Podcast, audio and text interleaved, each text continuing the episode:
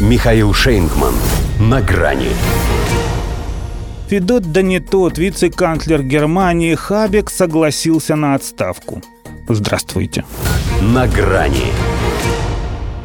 Зато у нас есть и хорошая новость. Попытались успокоить Олафа Шольца его приближенные после того, как сообщили ему пренеприятнейшее известие. Его рейтинг даже после саммита G7 продолжил падать.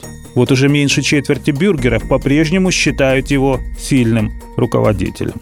Но у его первого вице-канцлера, зеленого Роберта Хабика, дела и вовсе швах. Еще совсем недавно любимец немецкой публики, он по популярности скатился в конец второго десятка. И это несмотря на то, что выполнил требования общественности. Согласился все-таки на отставку. Правда, не на свою. Однако Патрик Грайхен не только его лепший друг, с которым они, как все думали, не разлей вода, но по совместительству еще и статс-секретарь Министерства экономики и экологии, которого считают настоящим автором практически всех безумных затей самого министра Хавика. Из последнего, например, закон о запрете мазутных и газовых отопительных котлов. Те, у кого есть на что, теперь экстренно их скупают, пока еще можно. У кого нет, готовятся продавать недвижимость, потому что рекомендуемый зелеными теплонасос удовольствие не из дешевых.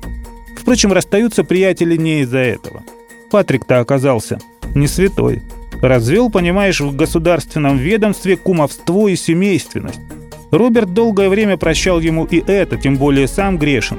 Тоже пристроил кореша по блату. Но тот обнаглел настолько, что вслед за братом, сестрой и шафером начал подтягивать и дальних родственников, и друзей родственников, и родственников друзей. В общем, мафиозные тенденции и создание зеленых клановых структур. И это еще не самые крепкие выражения от оппозиционных партий в Бундестаге.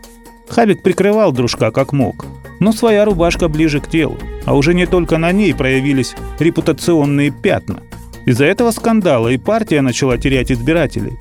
Открытие прошлой предвыборной кампании она не только уступает ХДС, ХСС и СДПГ, но пропустила даже альтернативу для Германии, которая в федеральных замерах отродясь не поднималась выше четвертой позиции.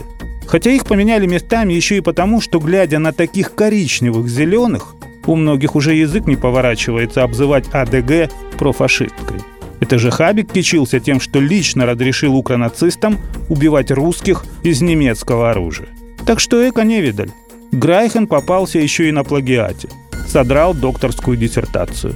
Во-первых, это у них как водится. Этим грешила и нынешняя глава Еврокомиссии Урсула фон дер Ляйен, и МИДовку Аналену Бербак за руку ловили, причем без ущерба для карьеры. Во-вторых, это всего лишь мелкие шалости ущербных деятелей по сравнению с тем, что списывают они сейчас. И по-крупному. Из «Майкамф», готовя четвертое переиздание Рейха. Судя по рейтингу Олафа Шольца, немцам что-то пока не очень заходит. Но есть для канцлера и хорошая новость. До свидания. На грани с Михаилом Шейнгманом.